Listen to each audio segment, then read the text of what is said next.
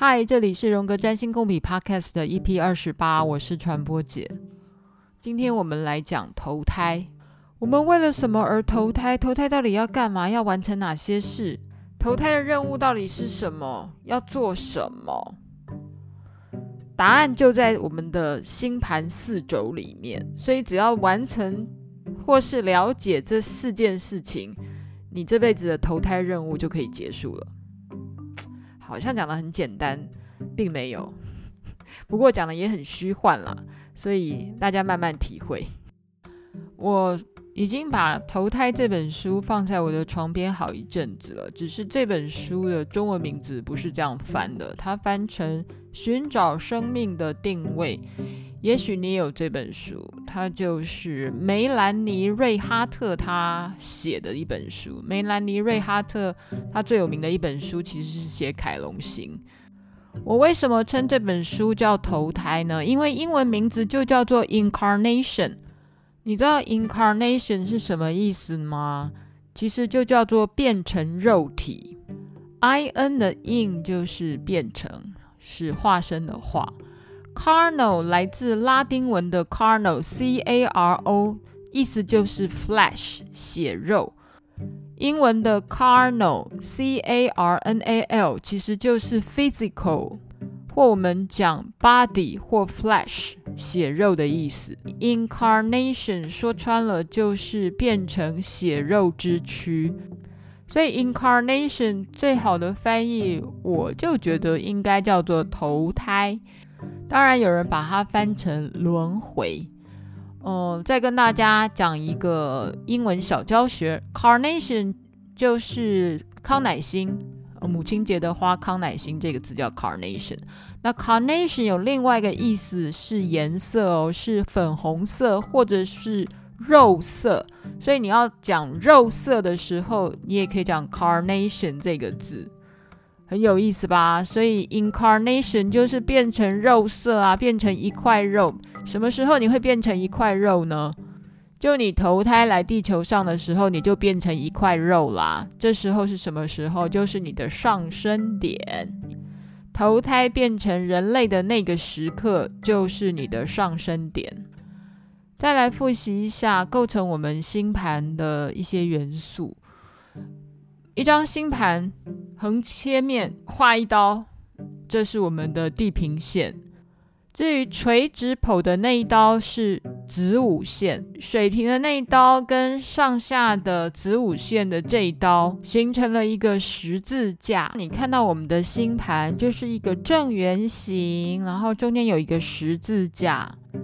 记得我在第六集说明过组成行星符号的各个部分的拆解的各自的意义吗？行星的符号通常不都是圆圈、十字、月牙所组合起来的吗？圆圈记得吗？是精神，十字代表物质。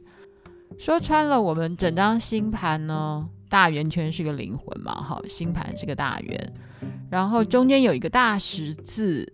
变成物质了，所以每一张星盘说穿的，就是我们投胎在地球上所创造的一个很特别的神圣空间。这本书呢，它的名字叫做《寻找生命的定位》，说穿了，它就是在讲星盘四轴的定位。呃，这本书当然还同时讲到的是月亮的南北焦点啦，但我们今天就讲的是。星盘里的四轴，四轴来复习一下啊，就是上升、下降、天顶跟天底。描绘出正确的四轴靠什么？靠正确的出生时间跟地点。嗯，你的出生时间要信任谁呢？你爸妈在生下你之后，应该会拿医院的出生证明到户政事务所去登记。这时候户政事务所就会把你几点几分的时间都写在你的出生证明上面。所以靠爸妈的记忆不太可靠，去申请一份出生证明可能是最可靠的时间。但我讲的是二十一世纪以后出生的啦，那二十一世纪以前的人就看缘分了哈，因为不晓得你的户政事务所是不是真的会登记呢？或是你连你出生在什么医院可能都搞不清楚，那就 another story。嗯，再来接近赤道的出生位置，你的四轴往往会成为九十度。如果你出生的纬度比较高，譬如说你出生在什么阿拉斯加或接近南北的北极圈、南极圈的话，你的子午线就会变得非常的斜。这就是为什么，如果是出生在纬度比较高的地方，它的每个宫位会大小会非常不一样。但如果在台湾的话，嗯，通常大家的子午线跟地平线都是成为九十度的。当你有准确的出生地点跟时间之后呢，你的四轴就会精准的被 locate 下来。四个轴线最重要的当然是上升点。回答我是谁？Who am I？就是上升点第一宫。解读一张星盘，往往最重要的就是看上升点。至少前三名重要的就是看上升点。那如果你的上升点是落在母羊座的话，那你的守护星、你的命主星就是火星，因为母羊座的公主星就是火星。所以同理可证，就是如果你是一个天秤座上升点的，你的守护星、你的命主星就是金星。上升点其实描述着我们到底怎么进入生命的旅程呢？《Incarnation》这本书里面有一个非常有意思的譬喻：假设我们都是要破壳而出的小鸡，那如果你上升是天蝎座的，你破壳而出的方式呢，就像是一出攸关生死的戏剧。那、如果你上升是狮子座呢？啊，你最好就是那种很希望有人在观看你被出生的人。然后，如果你是一个双子座，啊，你可能出来就已经是叽叽喳喳、非常好奇的样子了。那如果你上升是摩羯的话呢，代表你出生的状况有一点漫长跟艰难。所以上升点代表的是你出发时候周遭的环境，跟你出发时候的状态。你怎么诞生在这个地球上？你怎么开始的？还有在你上升点附近的行星，也会影响你人生旅途展开的历程。那什么叫做上升点附近的行星？只要是左右，哈，譬如说在十二宫。或是在第一宫，距离你上升点有十二度距离之内的行星坐落的话，那个行星也会影响到你的上升点的特质。举个例子来讲好了，有一些人的上升点呢，就会跟金星合相。有着金星合相上升点的人呢，也许你就可以猜测哦，他就是一个面貌姣好的美丽的人。因为他的上升上升点，同时也是代表着我们的面貌，我们出现的样态，我们出生在这个地球上的样态。嗯、所以上升点或是第一宫，我们有时候会说，哦，这是我们的人格面具 （persona） 人格面具。但是我并没有说，凡是上升点跟金星合相的人都是美人或帅哥哦，并没有。也许他是一个个性很甜美、很好相处的人，或是一个很爱吃、很爱花钱的人，那也有可能，并没有说上升点跟金星合相的人都是可以当模特儿或大明星的，并没有。不要误会，上升点合相金星的人，只能说他出生的起始点有金星的特质，有金星的滋味。至于金星所代表的意义，那多到爆了。金星不外乎就是美好的、喜欢谈恋爱的、甜美的、喜欢享受的、舒适的。或者是性感的、柔美的、女性化的，可能跟金星都有关。爱谈恋爱的、爱吃喝玩乐的，都跟金星有关。刚才我们也稍微定义了一下，跟上升点合相的行星，到底什么叫做跟上升点合相呢？一般来讲，在十二度之内，我们就可以说是跟上升点合相。不过有些占星是比较严格，觉得一定要在七八度之内。嗯，还有要端看是跟什么行星做合相了哈。一般来说，如果跟会发光的，容许度比较宽。如果是跟太阳、月亮合相的话，十度、十二度都还 OK。那如果是跟一些个人行星合相的话，也许容许度会在六度、八度之内。但这些事情我自己不认为有这么严格啦，应该是说它的度数越靠近的话，那个影响力会越大。那如果度数越松散，靠得越远的话，当然影响力就变小了。我是没有那么计较啦。那你要计较的话也 OK 的，譬如说你的火星坐落在第十二宫。如果是在十二度之内，我们也许就可以算是合相的状态。但火星在十二宫跟你的上升点合相，或者是火星在你的第一宫，然后是在十度或十二度的位置跟你的上升点合相，这个的合相的意义当然是不一样的。如果行星在十二宫内合向上升点，可能会代表的是某一些关于潜意识的议题。不要忘了，十二宫的滋味就是双鱼座的滋味，就是海王星的滋味。所以我们会谈到有一些关于潜意识的问题啊，潜意识的问题包括可能是。灵魂层次的、宗教层次的、祖先层次的，或是界限比较模糊层次的，关于潜意识意味的东西，都是在十二宫的范畴内。那如果跟你上升点合相的行星是落在第一宫的话，那就会更加强你的人格面具，或者是你人生旅程的状态。譬如说，火星在第一宫。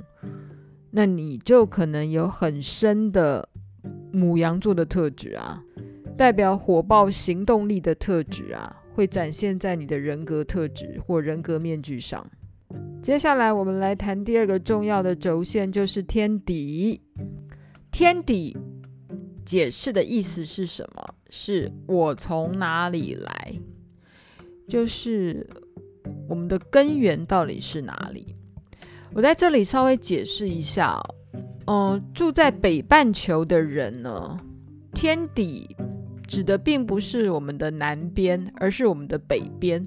如果你是住在南半球的人呢，天底才是你的南边；住在北半球的人，天底其实是我们的北边，天顶是我们的南边，而上升点呢，就太阳升起来的位置，好，就是地平线。上升点，太阳升起来的位置，那是我们的东边；而下降点是西边。这边，嗯，稍微跟大家做点解释。不过，呃，告诉你关于方向的想象啊，你可能也没有对你没有帮助。至少你可以想哦，不管你是站在北半球还是南半球，你脚所面向的地方啊，都是地心啦。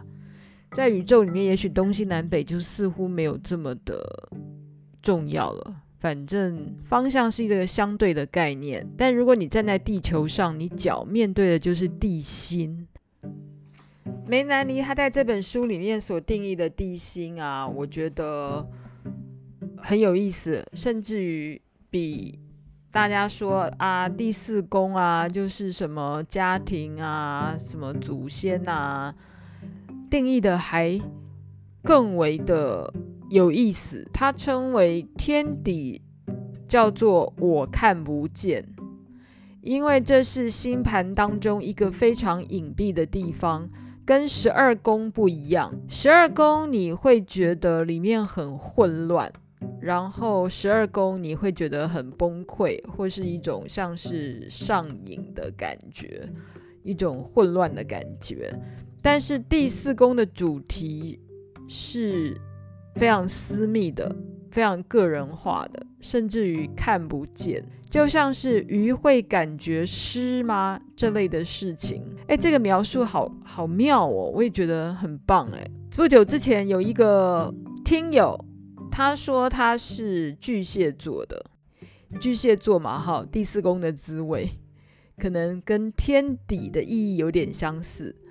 巨蟹座的人会去思考：鱼会感觉湿吗？这是一个很有趣的哲学问题吧，对不对？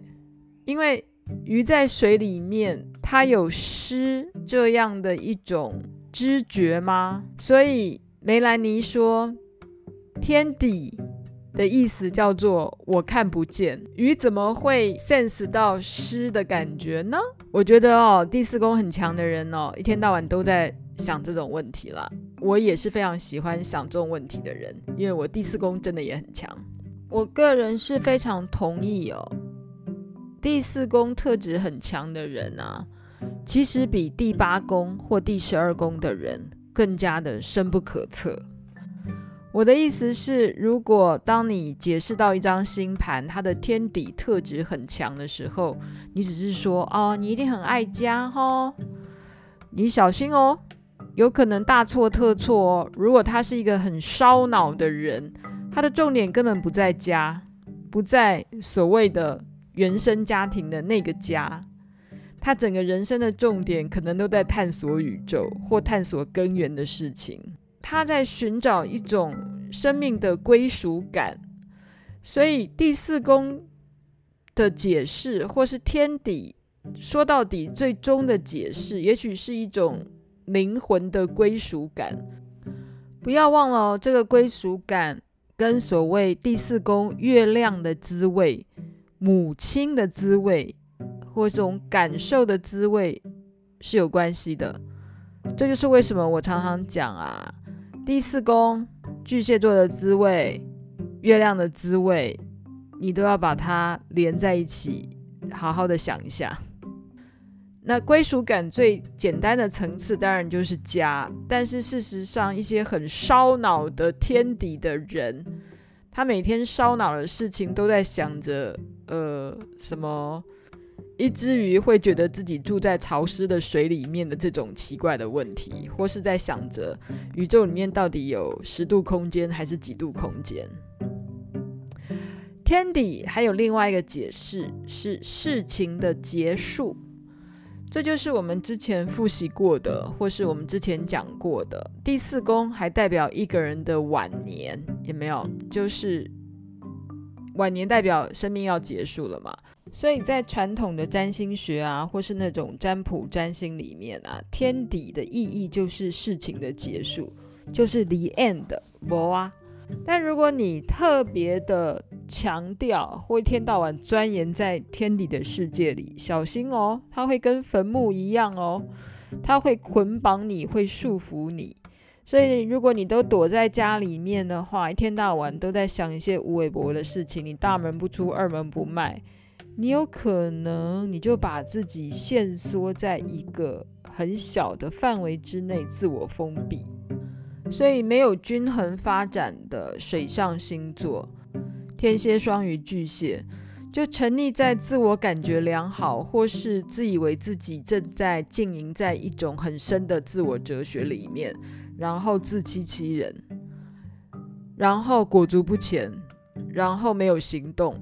这也是有一些发展不好的水象星座的弊病，包括那些四八十二宫很强的人，哦，觉得自己都浸淫在神秘学当中，然后自己好像很超脱，但老实说，有可能都是在逃避，完全没有现实感的逃避，这样也会蛮危险的啦。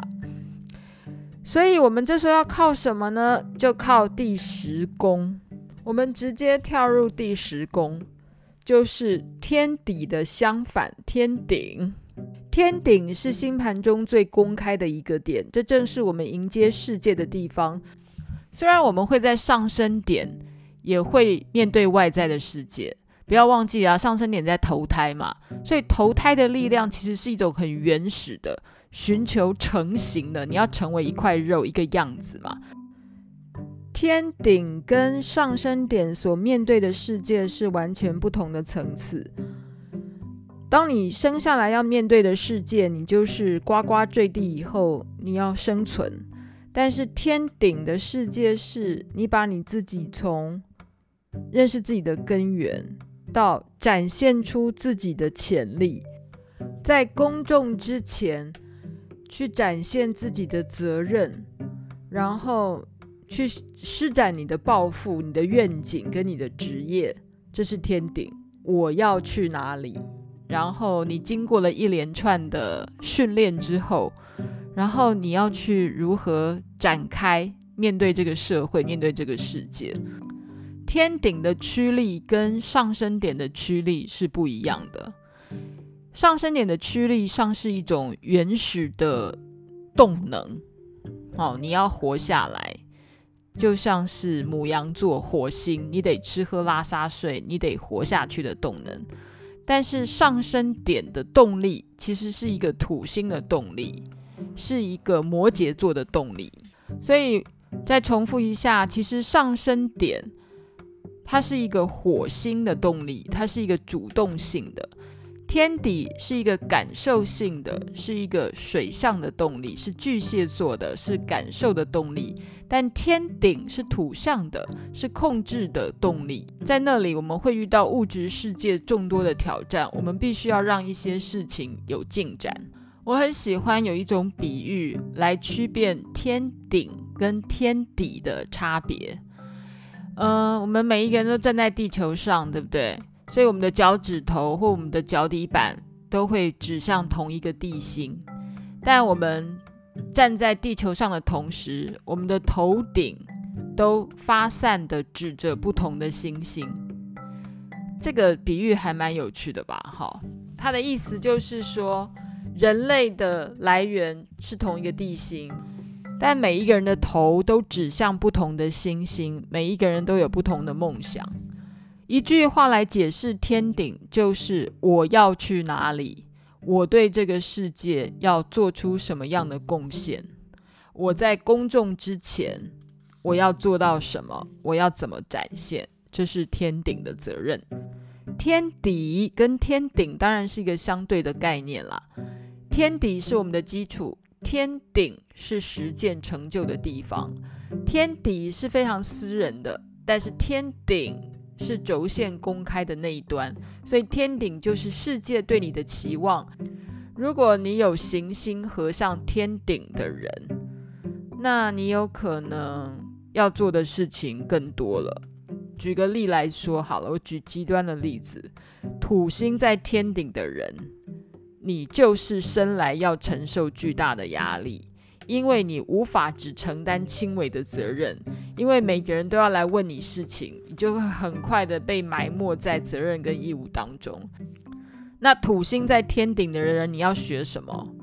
你要划清界限啊！其实这个划界限哦，并不是只有土星在天顶的人要学的啦，是任何人都要学的啦。你得划清界限，画出一个停损点，做不到的事情千万不要承诺。天顶另外一个意义是生命中的威权。天底是我们生下来的原生家庭，但天顶有的时候我们的威权人物就在我们的天顶。生下来的第一个威权人物就是父母亲，所以有的时候我们要在我们的星盘上找父母亲的相关的宫位，除了第四宫之外，有的时候要看第十宫。出生下来，我们的天跟地不就是父母亲吗？天顶天底的轴线是属于父母子女相关的轴线，至于上升跟下降，就是我们自己跟他者之间的轴线。接下来我们来讲下降点。下降点用一句话来表达，就是在问你是谁？你就是对方嘛，哈，你是谁？第七宫的下降点，对方是谁？我们跟他者之间的关系，他者包括的是婚姻中的他者，就是你的伴侣啊，不然就是你商业里面的伙伴，通通都是他者。下降点的另外一个意思，其实还有公开的敌人。世间的道理永远都是相通的。作家李敖他说：“前妻是最可怕的动物。曾经是你妻子的人，你最亲密的伴侣的人，等他关系过了以后，他就是你最恐怖的敌人，而且是公开的敌人。这个概念哪来的？这概念也许就是从星盘里来的，是从人类的集体潜意识里来的，是从人类的原型里面来的，并不是李敖他发明的，是它是一个不变的道理。就好像第七宫就直接告诉你，他除了是你的伴侣、你的 partnership，同时也是你公开的敌人。星盘里面找敌人，除了第七宫之外，还有一个地方是第十二宫。但十二宫里的敌人是隐藏的敌人，就是小人啦，一个你根本不知道他是谁的敌人。但因为你不根本不知道他是谁，你也所以你也无法锁定，所以你就没有什么好想。第七宫相对于第一宫上升点，其实它是有一种他者，是一种。跟你分开两地的他者，第七宫其实是一个天秤座的滋味。不要忘了，天秤座的守护星就是金星，就是爱情。那爱情当然是要两个人才会发生嘛，你得跟另外一个元素、另外一个对象产生了化学变化，才会有爱情。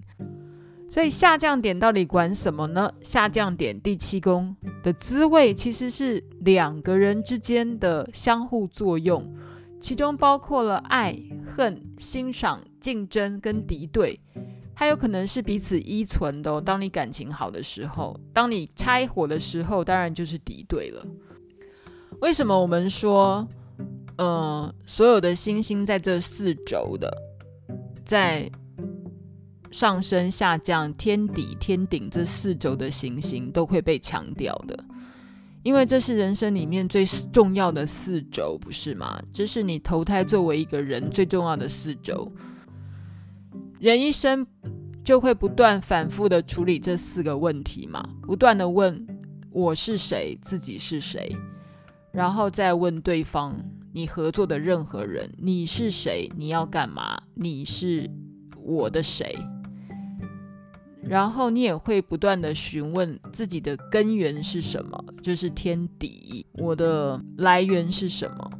再来你会问的是我要去哪里？我要对这个世界做出什么？就是天顶，这四轴就是投胎来最重要的目的跟要解决的问题，不是吗？投胎要干嘛？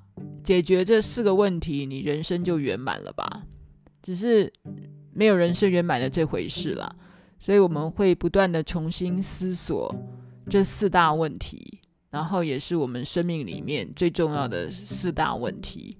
这就是为什么这本书叫做《寻找生命的定位》，也是啦。当我们把这四个轴线、这个十字架的事情通通搞定了，也许你百分之五十或百分之六十的人生就差不多好了。虽然就很困难，大家加油！今天大概也讲了半小时了，然后嗯嗯，我很感谢，就是陆陆续续都有一些听友给我一些回馈，有一个回馈我真的觉得我超喜欢，他说我的声音听起来很拽，觉得不想听了，觉得这个人讲话好拽好屌，但是不知不觉的。他就觉得我的声音有一种感染力，有一种魔力。我要很感谢这位听友啦，因为嗯，谢谢你有听进去。事实上，我的声音呢，因为我口才没有那么好，所以我都是一边思考一边讲，然后也一边修正。然后因为我的脑筋想的都比我嘴巴快，所以我常常会有口误。所以，不论是我的脑子动得比嘴巴快，或是嘴巴常常会有一些乱七八糟的口误会出现，这都是水星跟海王星合相的另外一种特色。把自己的缺点说成一种特色，这也算是我的一种天赋啦，吼，这样才活得下去嘛，不是吗？拜托大家，如果是用 Apple 的 Podcast，帮我给五颗星喽。然后有一位听友说，我的 podcast 要用一点二倍来听，我完全认同，甚至于耳朵比较好的可以用一点五倍。不过我说的东西，老实说都有点复杂。如果你需要思考了一下的话，还是用一点二倍好了。拜托你给我五颗星，回馈找麻烦，请到脸书传播姐实验室，任何的批评指教都很欢迎。感谢你，下次见，拜拜。